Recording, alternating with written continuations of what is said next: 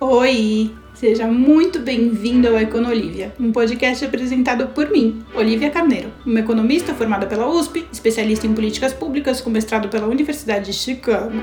Mas, cara, nem esquenta, aqui o papo é leve e descontraído. Eu trago tudo o que eu aprendi com os meus professores ganhadores de Nobel para a gente debater as notícias mais relevantes enfim, formar nossa opinião baseado em dados, baseado na ciência. Esse é um podcast totalmente interativo. De segunda a sexta ao meio-dia, eu te espero lá na Tabum, ao vivo, para você fazer a sua pergunta, para a gente debater, enfim, do jeito que você quiser participar, vai ser muito bem-vindo. Te espero lá. Podemos começar, pessoal, agora que está todo mundo aqui, todo mundo presente, devidamente conectado. Muito boa noite, sejam bem-vindos ao Econolívia, um podcast diário que acontece ao vivo aqui na Tabum, agora em novo horário, todos os dias às 6 horas da tarde. É, ele acontece diariamente aqui na Tabum, porque aqui na Tabum você pode pegar e comprar um cafezinho e fazer uma pergunta. Por que na Tabum? Porque na Tabum a gente consegue ter essa interação. Show de bola, entendeu? Que a gente não conseguiria ter em outros aplicativos. Para quem não quiser escutar ao vivo, não pode, não quer, tem gravado também, tem no Spotify, tem onde vocês quiserem. Mas é mais legal gravado. Quer dizer, é mais legal ao vivo, porque vocês podem fazer pergunta e interagir comigo. Eu entrei aqui, não saiu o resultado do Copom, não. O pessoal gosta de fazer aposta né, no dia da, do Copom. Vocês já repararam? Todos os economistas fizeram um tweet. Ah, eu aposto que vai vir, vai subir 1,5, 1,5, 1,25. É, sem, sem grandes novidades. Saiu ou não saiu? Pra mim tá aparecendo aqui. Eu fiquei o dia inteiro, meu, na, na vida louca. Na vida louca. Vamos comentar o que a gente tem para comentar hoje. Em primeiríssimo lugar, quero falar para vocês que as inscrições para o jogo da economia sensata, que é conhecido também como desafio da economia sensata, foram prorrogadas até segunda-feira, dia 1 até o meio do, do feriado lugar. Boa noite, Alexander Fraga. Ele foi a única pessoa que me respondeu. Falou que a Selic ainda não saiu o resultado. Obrigada, obrigada. É, você pode se inscrever para o jogo da economia sensata até o dia 1 a inscrição foi prorrogada porque eu tive um probleminha de equipe e eu tô sobrecarregada, então para fazer as coisas um pouquinho mais lentamente, a gente prorrogou as inscrições. O jogo já está quase pronto a parte do jogo, jogo mesmo. Tá bem, tá bem encaminhado assim.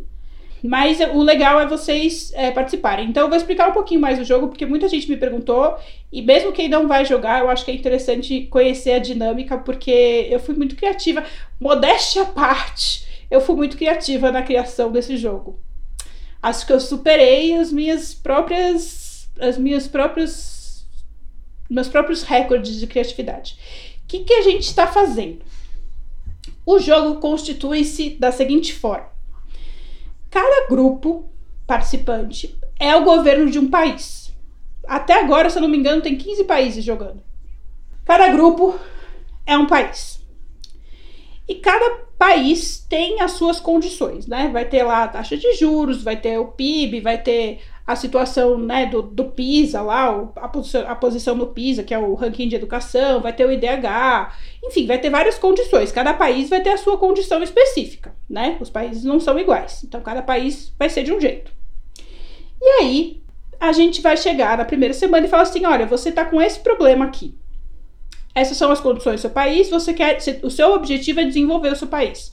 Você é um governo de quatro anos, então você tem quatro anos para desenvolver o seu país ou para deixar o desenvolvimento encaminhado. O que, que você vai fazer? Você vai baixar a taxa de juros, você vai aumentar a taxa de juros, você vai investir em educação, você vai investir em pesquisa e desenvolvimento, você vai investir em saúde, você vai aumentar a dívida, você vai diminuir a dívida. O que, que você vai fazer? Como que você vai alocar o dinheiro que você tem? A gente vai te dar uma quantidade de dinheiro e você vai ter que alocar. Você vai ter cada grupo faz parte de um bloco comercial, então bloco econômico, então vai ter países aliados, né? De comércio com quem você vai negociar.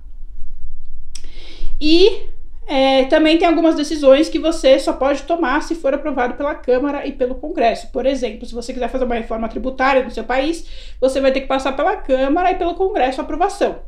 E para passar pela Câmara e pelo Congresso, Quem acompanha o noticiário sabe já o que acontece, né?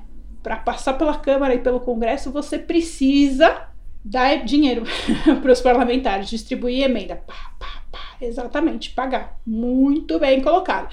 Então, assim, se você quiser fazer uma reforma, você vai ter que pagar. Se você quiser fazer. Enfim, tem, tudo você vai, vai ter investimento. Aí tem umas coisinhas que você pode fazer também para para aumentar a arrecadação. Por exemplo, você pode aumentar os tributos. E aí tem tributo né, de todos os tipos, de consumo, de importação, de produção. Tudo isso que eu falei, você não precisa saber. Por quê? Porque eu vou ensinar. É o objetivo, né? Eu vou explicar todos os pontos quando você abrir lá o, o arquivo que a gente vai te mandar, vai ter explicadinho. A taxa de juros, se você subir, acontece isso. Se você diminuir, acontece isso. Quais são os pontos positivos e negativos? É, reforma tributária, se você quiser fazer, quais são os pontos positivos e negativos? Quais são os custos? Tudo vai estar explicadinho para você. Todos os pontos que você tem que tomar uma decisão. Aí eu vou lá, vou lá e te dou as condições. O professor Will Mello falou, aquele famoso agrado para o centrão, exato. Tem que dar, tem que distribuir emenda. Não, não tem muito tem muito o que fazer, não, viu, meu? Tem muito o que fazer, não. E aí é isso. Você vai tomando suas decisões. Você já vai. Todo mundo vai ter todas as informações, tá? Não se preocupe com a parte do conhecimento. Inclusive, vai ter plantão de dúvidas semanal. Eu respondendo as dúvidas de vocês, pra gente é, fazer o jogo funcionar bem para todo mundo. Falta de informação não vai ser o problema, é um jogo de estratégia. Você vai olhar o que, que os outros estão fazendo para tomar a melhor decisão para você. Você vai ter que levar em consideração o que os outros fazem para tomar as decisões, as suas decisões, né? Então é isso, é um jogo de estratégia. Quanto tempo vai demandar do seu tempo? Do seu, né, durante um mês, né? São quatro semanas. Cada semana representa um ano de governo. Então, você só toma decisão uma vez por semana. Seu grupo só toma decisão uma vez por semana. Então, eu estimo, depende de como for a sua capacidade de negociação do seu grupo, né? Mas eu estimo que você vai gastar uma, duas horas por semana no máximo para fazer esse para jogar, para tomar as decisões. Você vai lá, estuda ali o que tem para acontecer, vai lá, vai ler o arquivo. Se você quiser, você faz uma pesquisa mais aprofundada, se não, não. E aí você toma a sua decisão. Fala para o grupo: olha, grupo, eu quero aumentar o investimento em educação, eu quero diminuir o investimento em saúde e assim por diante. Você vai vendo ali o que, que você quer fazer, onde você quer alocar para desenvolver. E aí, a cada semana, você vai ver o que vai acontecendo com o seu país. Se vai melhorar o indicador de educação, vai melhorar o indicador do, de desigualdade, vai aumentar a eficiência do mercado, o que, que vai acontecer a cada semana. Você vai ter o resultado. Então, eu particularmente acho que é um jogo muito divertido. É tipo um RPG de economia, sabe? É um jogo muito divertido para vocês formarem perspectiva, né? Ganharem perspectiva na hora da tomada de decisão e de formar opinião é, em relação à política, porque não é fazer as coisas da cabeça, não é do nada. Você tem que fazer as coisas pensadas, né? Bom, e tudo tem um ponto positivo e um ponto negativo, né? Vai ter rolagem de dados? Como assim rolagem de dados? Não, não entendi essa pergunta. Que dados? Que dados. Eu vou, eu vou, os dados vão ser divulgados para vocês, as informações do seu país, né? É, que mais, minha gente? Meu Brasil brasileiro. O que, que eu tenho para contar para vocês? O Adler, se você quiser falar melhor a sua pergunta, eu tô aqui, tá? Aliás, quem quiser fazer pergunta, quem quiser me mandar cafezinho, eu também aceito, tá? Pagar as contas, isso ajuda bastante a pagar as contas, viu, gente? Acho que é dados do jogo. Obrigada, Adler. Acho que é dados do jogo. Ah, obrigada. É sobre isso. Adoro ganhar, mas é sobre isso. Também gosto de ganhar boto fé. Eu gosto de ganhar tudo. Tem vários stickers legais. Tem um sticker só pra mim. É... O que, que eu tinha para falar para vocês hoje, né? Que hoje tá tendo essa reunião do Copom, vai sair o resultado da reunião do Copom em breve, né? Deve estar tá saindo agora, enfim, deve estar tá acontecendo. Que, que acontece? Essa semana, hoje especificamente, obrigada, eu tô passada. É, essa semana especificamente saiu um resultado aí do IPCA 15, que aumentou 1,2%. A maior alta desde 1995, quando a gente vivia um período inflacionário ainda. Então. Ai, ganhei uma cervejinha, um tintim. Então, é, a expectativa, as apostas, as apostas, a aposta é que a inflação chegue a 9,8. Isso significa que a inflação está acima do, do que é, os economistas estavam projetando né, para a inflação brasileira. E isso é muito preocupante, porque significa que o Copom, né, o Banco Central, vai ter que aumentar a taxa de juros para segurar a inflação. Só que eu já expliquei para vocês, aumentando a taxa de juros, o que, que acontece? Aumenta a taxa de juros, reduz ali a velocidade do crescimento econômico. Por quê? Porque aumentar a taxa de juros é equivalente a tirar dinheiro de circulação. Obrigada, Jennifer. É você tira dinheiro de circulação, né? Aumentar a taxa de juros, a taxa de juros é como se fosse o governo comprando o seu dinheiro. É mais ou menos essa ideia, tá? É bem lúdica essa ideia, na verdade, mas é isso. O governo vai lá e aumenta a taxa de juros para quê? Para desestimular que as pessoas contraiam dívidas, né, contraiam créditos e consumam mais. Desestimular investimento, desestimular esse tipo de é, atividade econômica, que dá uma segurada na inflação, porque está diretamente relacionado, né? Tem várias consequências em relação à taxa de juros, né? Quando a gente aumenta a taxa de juros, a gente aumenta também a nossa dívida, né? Porque quem vai pagar essa taxa de juros somos nós que, que acontece? Qual que é o processo né, de, de, de tirar dinheiro de circulação? de maneira bem simplificada. Tem esse lado que eu expliquei, né, que aumenta a taxa de juros, fica mais caro para as pessoas contraírem créditos e dívidas, então reduz ali, dá uma segurada no consumo.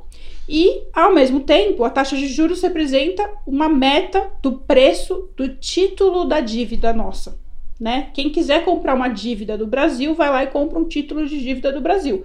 E quando a gente aumenta a taxa de juros, a gente fala assim: olha, vou pagar mais para quem me emprestar dinheiro agora. Vou pagar mais. Esses juros aqui é o que eu quero pagar para quem me emprestar dinheiro agora.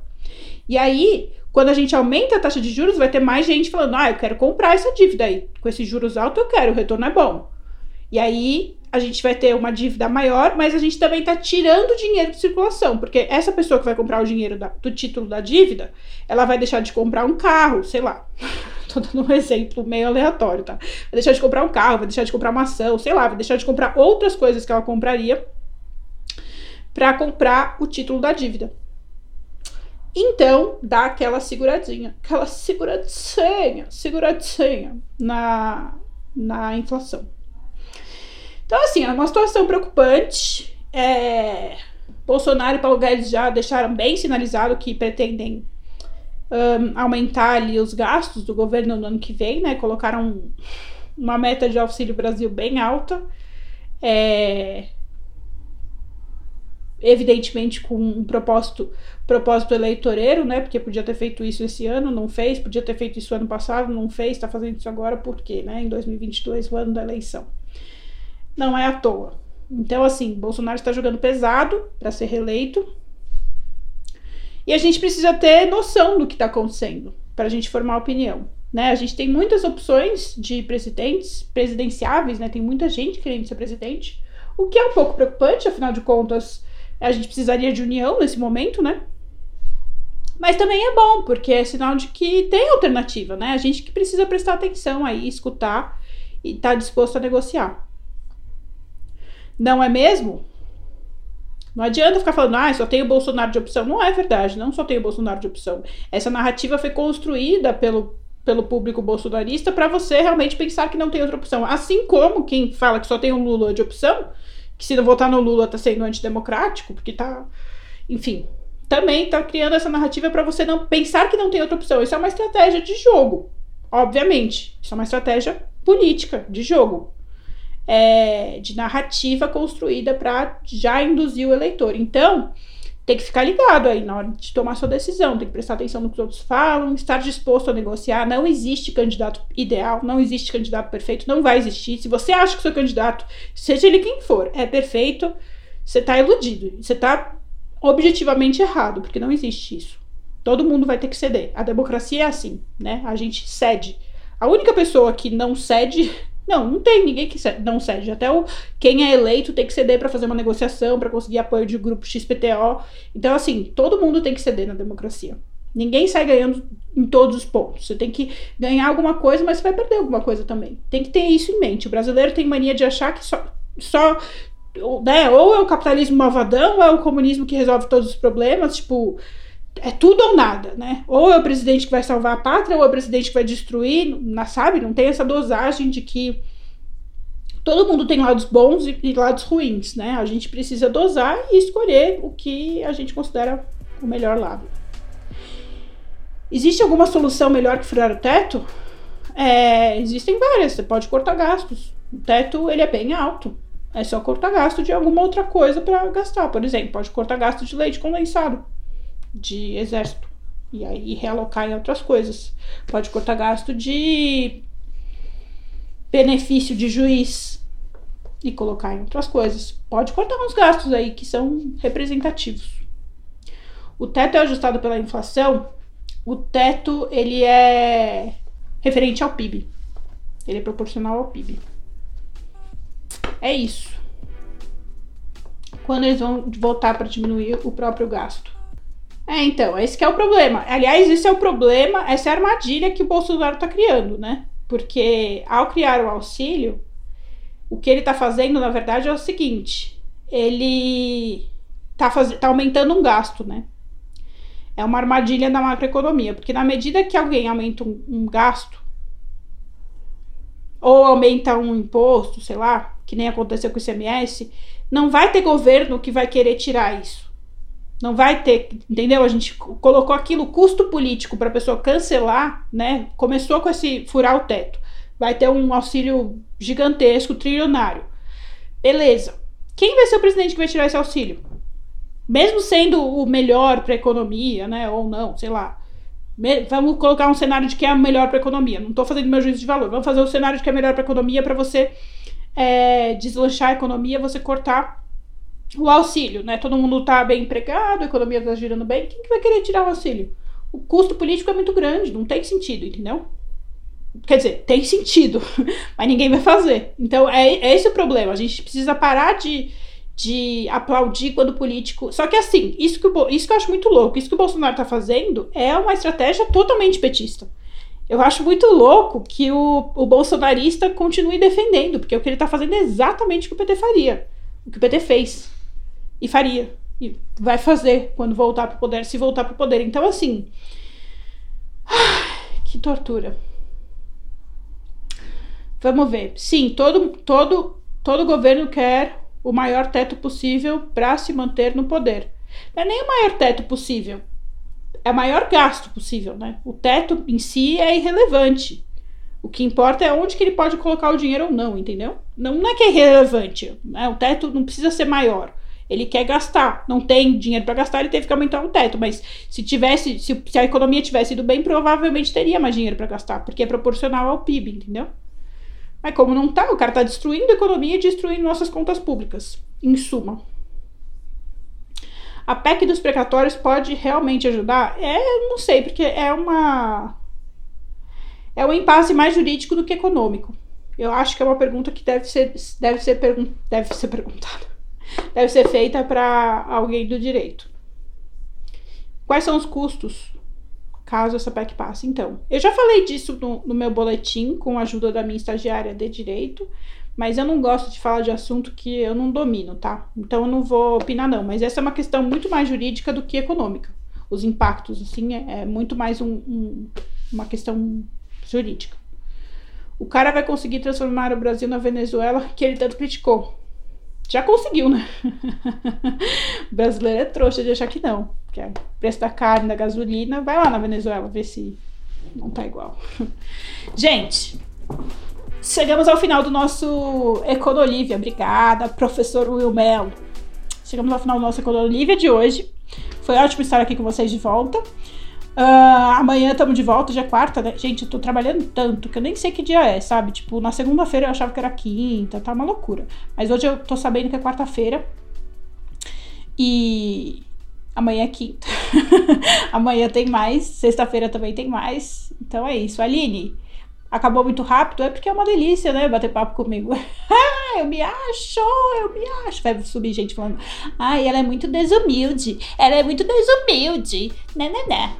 Mas é assim mesmo. A gente tem que fazer uns comentários breves para poder ser um pouquinho todo dia, né? Se for todo dia um montão, que nem o, o Flow Podcast faz, não dá, né? Eu acho muito cansativo. Eu não escuto podcast que tem mais de uma hora. Então eu não vou fazer um podcast muito longo, porque eu não escuto podcast muito longo. É. Ah, é isso, não tem mais recado pra vocês, não. Entra no Instagram do desafio, participem do desafio. O desafio tá. Ah, Isadora me mandou palmas. É... Participem do Instagram do desafio. Ele tá muito legal, embora eu esteja aí um pouco atropelada, cheia de coisa para fazer, mas o desafio tá ficando muito, muito, muito, muito, muito legal, assim, acho que vai valer a pena. Eu já falei, eu vou repetir, essa primeira edição vai ser a mais barata e a mais legal de todas, porque é a única edição, provavelmente, que eu vou estar diretamente trabalhando em todas as etapas com todo mundo. Depois, o desafio vai crescer, eu não vou ficar tão acessível do jeito que eu tô hoje, e aí vai ter gente reclamando. Ai, queria ter participado da primeira edição que a Olivia tava perto. Estou avisando. Está avisado. A Priscila falou assim. E os grupos serão no WhatsApp? Não, isso foi o professor Wilmel, perguntou. E os grupos serão no WhatsApp? Sim, já tá rolando grupo no WhatsApp, inclusive. É, quem tá inscrito já tá em algum grupo dependendo do seu tipo de inscrição, mas não é o grupo do jogo ainda, é o grupo da nossa comunicação. A Priscila perguntou assim: tá muito legal mesmo, achei ideia inovadora. Ah, nunca tinha visto algo parecido. Ai, que bom. Hum, eu tô comendo cabelo. É, pra quem tá escutando, aqui é o meu microfone. Quem não viu ainda. pra quem tá escutando o podcast gravado, eu peço que vocês sigam o perfil do podcast. O podcast tá indo muito bem nas redes de podcast. Então, se vocês quiserem me ajudar a continuar crescendo com esse podcast, sigam o podcast, como tem que seguir aí os, os canais, né? É só apertar seguir e compartilhem nas redes sociais. Isso ajuda muito. É isso, minha gente. Muito obrigada. Adoro vocês. Amo vocês e até amanhã. Beijinhos.